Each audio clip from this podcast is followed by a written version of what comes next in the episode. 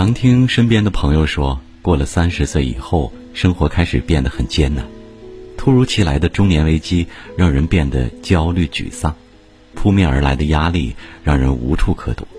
于是，很多人害怕三十岁的到来，仿佛人到中年便是绝境。可是事实上，三十岁之后才是一个人最好的年龄。比起二十岁的天真，三十岁多了一些成熟。四十岁多了一些从容，而五十岁多了一些豁达。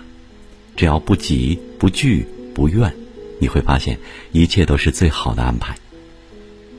最近几年，演员张译终于红了，无数看过《八佰》的人都会被他饰演的老算盘感动。可是，谁又知道这个年近四十的人，却在很长一段时间内默默无闻呢？二十岁那年，张译考进了北京战友话剧团。当时他是学员班中唯一一个没有戏演的学生。当同班同学都成为主角独当一面的时候，只有他一直在跑龙套。跑了十年龙套，到了三十岁，张译还是不温不火。但是他依旧沉住气，打磨自己的演技。在电视剧《士兵突击》筹备之前，曾演过话剧的张译向导演自荐，终于获得了饰演史金的机会。史金班长的成功，也让圈内人看到这个大器晚成的实力派。二零一五年，张译终于获得了金鸡奖最佳男配角奖。这一年，他三十七岁，他的演艺道路才刚踏上征途。生活中，很多人都有这样一种误解：到了三十岁，就该事业有成、婚姻美满、有房有车。于是，看着身边人的成功，对比自己的不如意，便容易变得心浮气躁。《小窗幽记》里有这么一句话：“开先者谢主早，服久者非必高。”其实每个人都有自己的时区，没有必要羡慕任何一个人。年少有为固然值得欣赏，可是即便你的成功来得晚了一些，也要保持足够的耐心。要知道，三十不急，才能行得更稳，走得更远。电视剧《小欢喜》中有这么一幕让我印象深刻。黄磊饰演的方圆已经四十五岁，上有父母需要赡养，下有两个高三的孩子需要抚养，偏偏在这个时候他却失业了。人到中年，压力山大，他不敢把失业的消息告诉家里人，只好躲起来偷偷哭了一场。可是生活还是要继续。方圆休息了没有多久之后，就跑去找新的工作。他心里也知道，以他的年纪也没啥本事，已经不再适合当法律顾问了。而现在最要紧的是，只要有一份能养家糊口的工作，他就满足了。后来他当过外卖员，也送过快递，可是辛苦的工作并没能压垮他，反而让他越挫越勇，更加珍惜来之不易的工作。最终，他成为了一名滴滴司机。在一次和乘客的聊天中，乘客发现了他的配音天赋，邀请他成为配音演员。四十五岁的方圆终于在事业上实现了新的突破。当困难来临，他不再惧怕，反而从容应对。曾听人说，四十岁是一个尴尬的年纪。的确，处于四十岁的我们，上有老下有小，生活的重担常常压得我们喘不过气。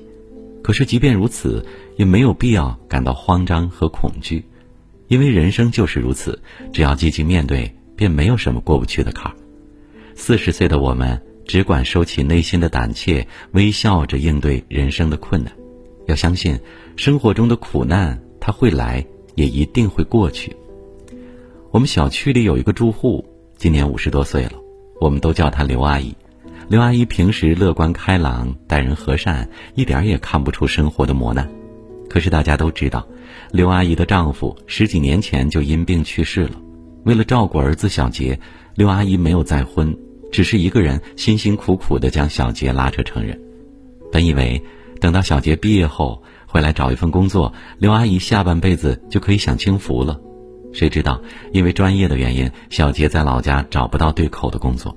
再三考虑之后，小杰还是应了师兄的邀请，只身前往大城市工作。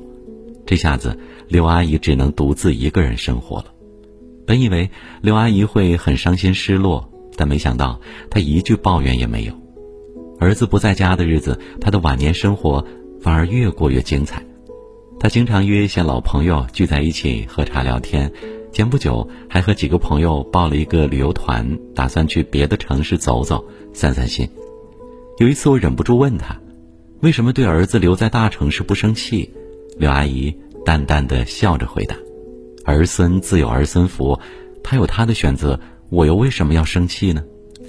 中国有句古话：“五十望人三不争”，意思是说啊，到了五十岁，我们就要知道，人生已经过了一大半了。人过五十，我们经历了许多生活的苦难，看遍了世间冷暖，也逐渐收起了抱怨。或许是因为走过半生，早已经懂得，抱怨是最无用的解决方法。毕竟，怨天怨地是一天，乐观开朗也是一天。网上有这么一句话：保持乐观积极的心态，才能拥有阳光明媚的人生。所以啊，人生下半场不要愁眉苦脸。更无需怨天尤人，笑对人生才是后半生最宝贵的财富。《论语》中，孔子曾说过这么一句话：“五十有五而志于学，三十而立，四十而不惑，五十知天命，六十而耳顺，三十不急。保持淡定的心态，才能找到生活的出路；四十不惧，直面生活中的挫折，才能更从容的应对生活。”五十不怨，保持乐观的性格，才能笑对生活中的每一天。余生不长，愿我们在每个年纪都能活成最好的自己。